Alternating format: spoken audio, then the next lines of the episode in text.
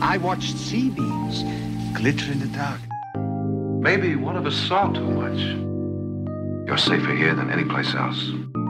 Now relax. Close your eyes. Just listen. Bonjour et bienvenue dans Année-Lumière, l'émission qui parle de cinéma une année à la fois. C'est toujours Thibaut Gomez-Léal qui vous parle et on se retrouve une nouvelle fois pour parler d'une année de cinéma avec un invité. Merci d'abord de votre fidélité et bienvenue dans cette quatrième saison d'Année-Lumière qui débute avec une émission très très spéciale puisque celle-ci a été enregistrée en public lors du festival La Colo Panic Cinéma qui s'est tenu début juillet au Forum des Images à Paris. Alors, si vous ne connaissez pas Panic Cinéma, Marie, Yann et toute l'équipe euh, de cette association organisent toute l'année des projections pas comme les autres, des rencontres et des événements exceptionnels qui sont toujours de, grands moments de fête autour des films.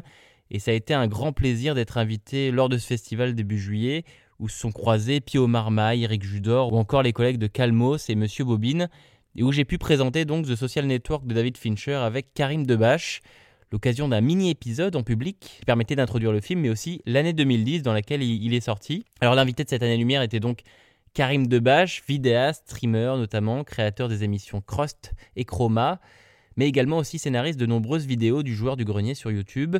Voilà un épisode plus court que la normale, car on ne voulait pas en dire trop et gâcher le plaisir des spectateurs qui allaient découvrir le film. Mais j'espère que vous allez le trouver aussi intéressant que les autres. En tout cas, excellente écoute à vous, et on se retrouve à la fin. Et on accueille donc le créateur, animateur de euh, Année Lumière, le podcast, Thibaut Gomez-Léal, comme ici. Bonsoir. Et son invité Bonsoir. ce soir, Karim Debache. C'est moi. Et on va vous, euh, vous laisser vous, euh, vous, Ouais, laisser vous vous mettre en place. Merci beaucoup pour cette introduction. Et là, on va dire, on va faire un mini épisode pour présenter le film et aussi l'année dans laquelle il est sorti, c'est-à-dire 2010, qui est une année, on va le voir, euh, passionnante à bien des égards. Et relativement récente par rapport à ce que tu as l'habitude de faire. Tout à Parce fait. que là, on a quelqu'un qui a fait 1934, du coup. C'est vrai que l'année 2010 c'est assez fun parce que je pense que ça a rappelé des souvenirs à pas mal de gens. Euh, notamment effectivement ce qu'on faisait nous en 2010. Je te posais la question Karim, toi, est-ce- qu'est-ce que tu faisais en 2010 Tu faisais quoi? Tu étais où? Alors, 2010, c'est une année. mais J'ai plein d'anecdotes à raconter Ah je sur t'en l'année prie, je t'en 2010. 2010, c'est une année. Avant ça, je travaillais, euh, j'étais, je travaillais dans le monde du cinéma, je travaillais dans l'audiovisuel, dans la post-production. Et 2010, c'est l'année où j'ai quitté mon taf, en fait, en me disant tiens, je vais faire autre chose. Avec, à ce moment-là, je savais pas trop quoi, en fait. Donc, j'avais pas non, encore l'idée de devenir un mec qui fait des vidéos sur Internet. Ça m'est venu plus. Donc Cross et Chroma n'étaient pas trop encore dans ton esprit? Mais alors, un peu. Mais pas au point que ce soit un truc euh, concret, etc. Mais je savais que j'avais envie de parler de cinéma euh, de, de quelque manière que ce soit. Et euh, j'ai une anecdote intéressante avec Social Network, d'ailleurs, si tu me lances là-dessus. Alors, en fait, donc Vas-y, je t'en 2010, prie. je quitte mon taf autour de genre. euh, alors, dommage, Gilles n'est pas là, parce qu'il a une meilleure mémoire que moi et on travaille ensemble. Mais genre, ça devait être en mai ou genre en avril, par, par là, quoi. Et alors, chômage. Meilleure période de ma vie, fantastique chômage. Quand tu as travaillé longtemps, bah, tu as un peu de chômage, donc tu peux tenir comme ça pendant un moment. Et, euh, et un peu d'argent de stock de euh, mes années de travail. Donc, on va à Los Angeles avec Gilles. Évidemment. ça a été le premier réflexe. On y va fin septembre, début octobre. On arrive, on fait un petit road trip autour de Los Angeles euh, en Californie. Et on se retrouve dans la ville de Santa Barbara, comme la série. Euh, voilà. Et à Santa Barbara, on voit que le dernier Fincher est déjà sorti là-bas. Et le dernier Fincher, donc en octobre 2010, c'est The Social Network. Et donc tu as vu Social Network à Santa Barbara. À Santa Barbara, dans une salle de cinéma. C'est Voilà. quand même un super cadre pour voir Social Network. Absolument. C'est quand même assez sublime. Alors, merci pour cette anecdote. Alors, attends, mais oui, mais ça, attends, mais elle continue. Elle continue. Elle, elle ne s'arrêtera Ah, mais- jamais. mais- mais- C'est qu'en fait, donc c'était en VO non sous-titré.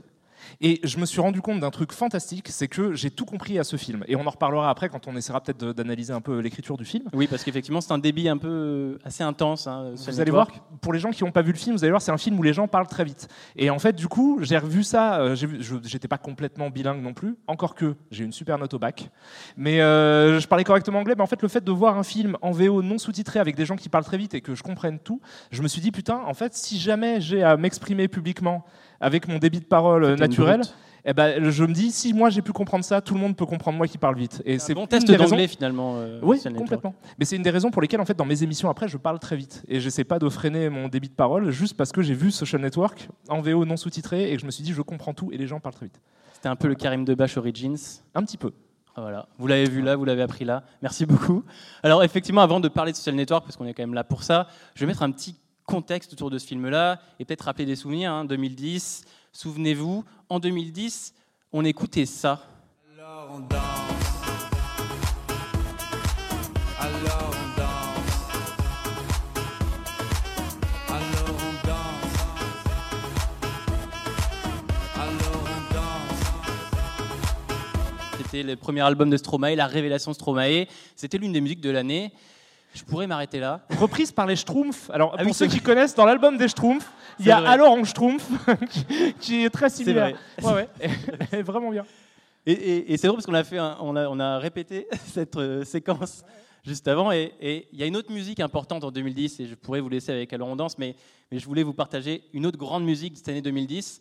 Et j'en suis un peu désolé avant- euh, par avance. On écoutait ça en 2010 aussi.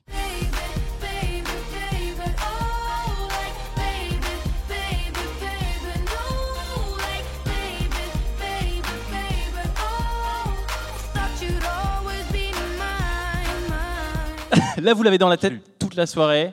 En théorie, ouais. C'est terrible comme miroir. Moi, je te trouve un peu méchant avec Justin Non, Bieber. non. Je trouve que ce morceau, il est pop, il est jeune, il est frais. Et, euh, et je l'ai beaucoup écouté et c'était très sympa. 2010, c'est aussi accessoirement la- l'année de sortie d'un de, mes albums préférés de tous les Oui. temps de hip-hop, parce que moi j'aime beaucoup le hip-hop.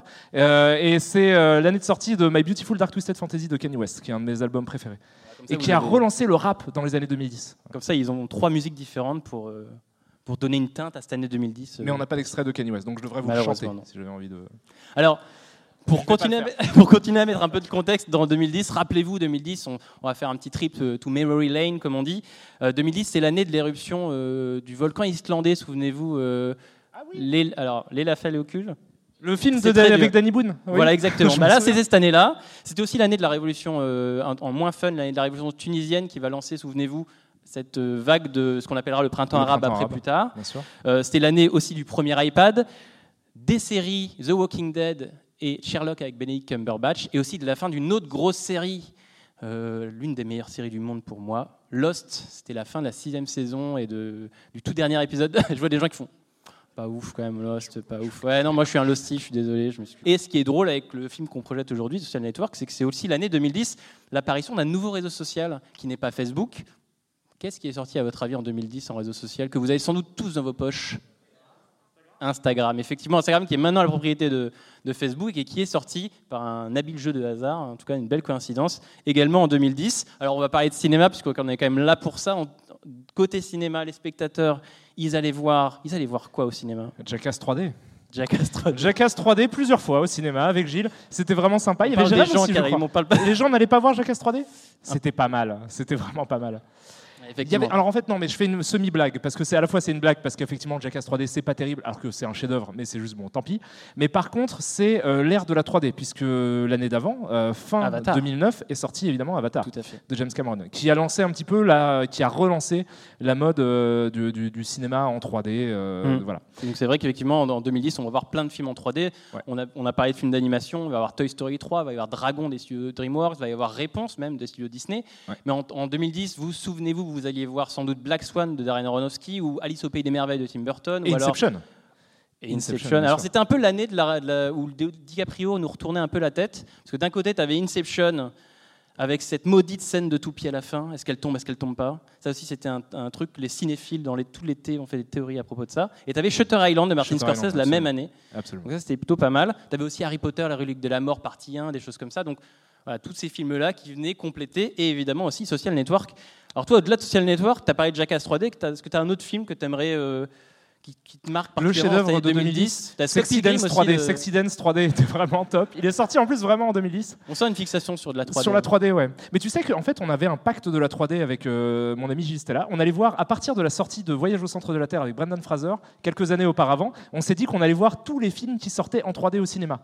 Et à l'époque, il n'y en avait pas beaucoup, en fait. Donc on s'est dit, ça va. Et au moment de la sortie de Sexy Dance 3D, on s'est dit, non, quand même, on va pas s'infliger Sexy Dance 3D. Donc on a brisé notre pacte de la 3D. Et en fait, ensuite, on a lu un article, genre, dans Télérama, qui disait que Sexy Dance 3D, c'était un chef-d'œuvre. Et que c'était genre le nouveau Chantons sous la pluie. Voilà. Donc c'était ça. Sinon, Inception, je l'ai retenu, mais en même temps, j'étais déjà dans mon truc un petit peu, ouais, Nolan, quand même, ça se la raconte un petit peu, donc j'étais pas non plus complètement à donf dedans. Euh, bah, vraiment, moi, 2010, c'est Social Network. C'est euh, le Exact. film non seulement de l'année, mais euh, je pense que c'est, et on en discutera peut-être un peu plus euh, là, mais je pense que c'est le film de la décennie des années 2010. Je le trouve, ouais, je m'en bats les- Mais même autant que Mad Max.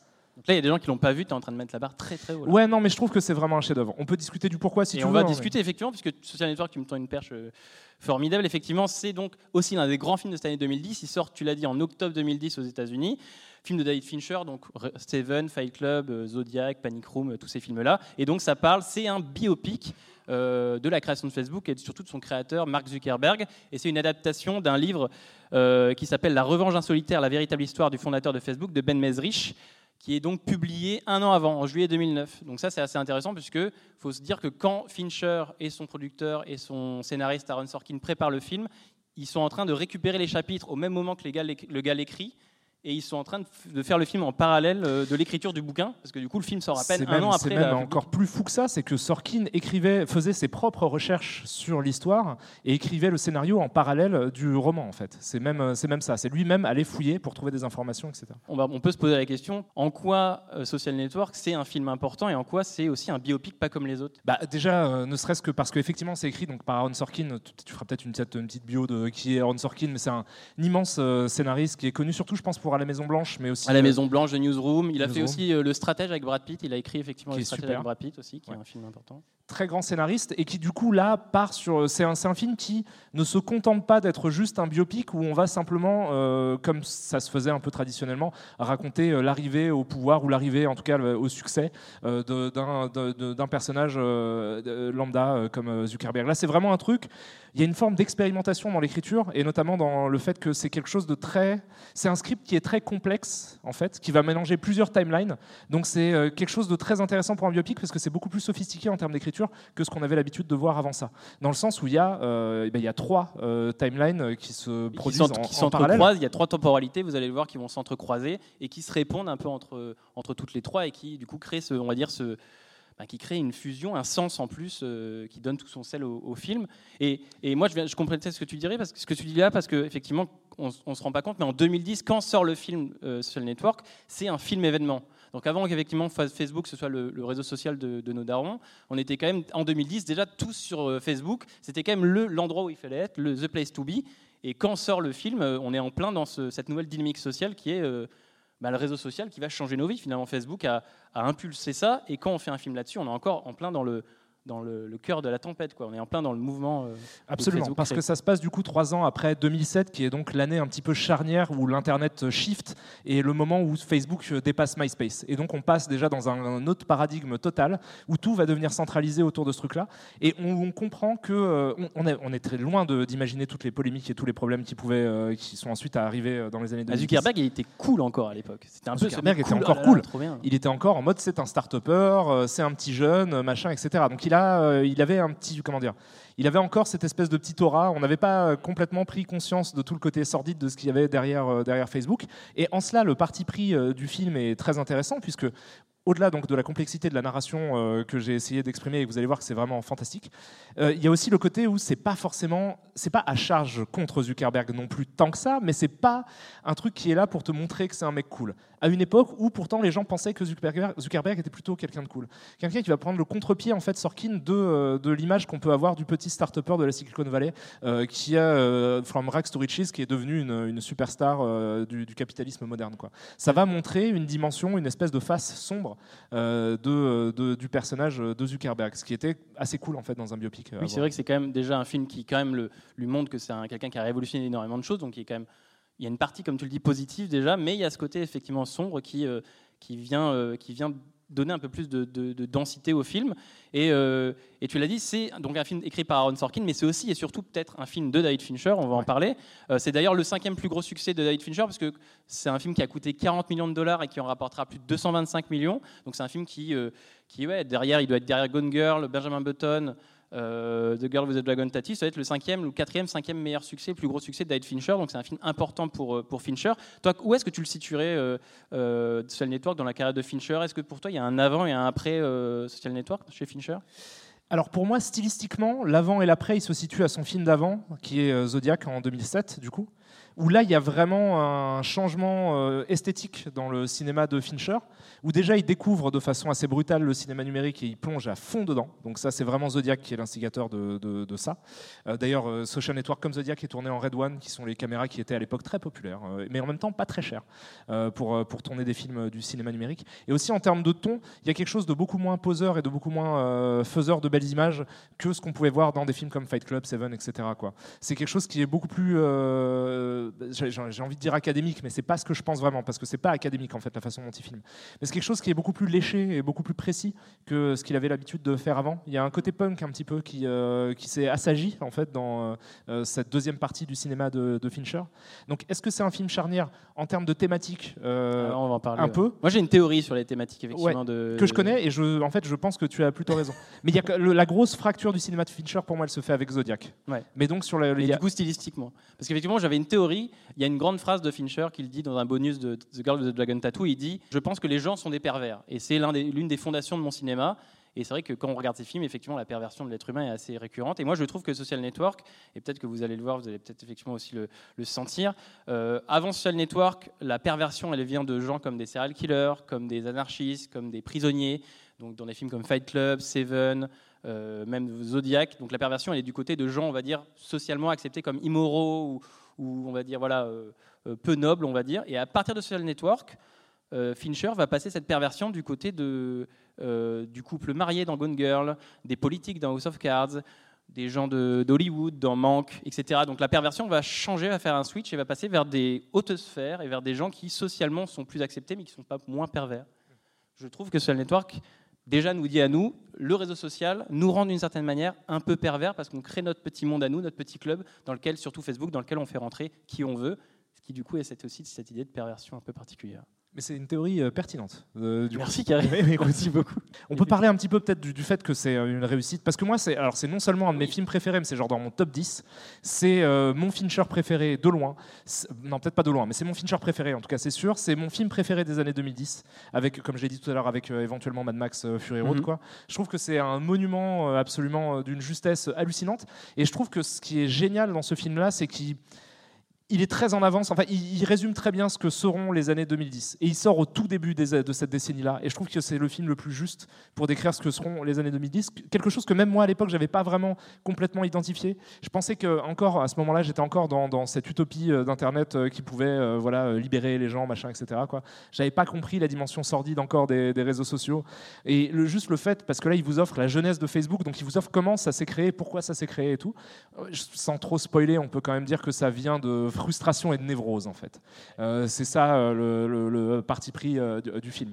Et du coup, en fait, cette frustration et cette névrose, est-ce que ça amène sur les gens C'est quelque chose qui sera, je pense, en 2016, on a compris que Social Network avait compris des trucs que nous, on n'avait pas compris en 2010. en Tu fait. dirais qu'il est encore d'actualité, il est toujours aussi pertinent Je trouve 12 ans après là extrêmement juste, oui, Ouais. aujourd'hui. Mais même plus qu'à l'époque. Genre maintenant, il est vraiment genre ah oui, d'accord, t'avais compris ça, quoi. T'avais compris qu'en fait, c'est.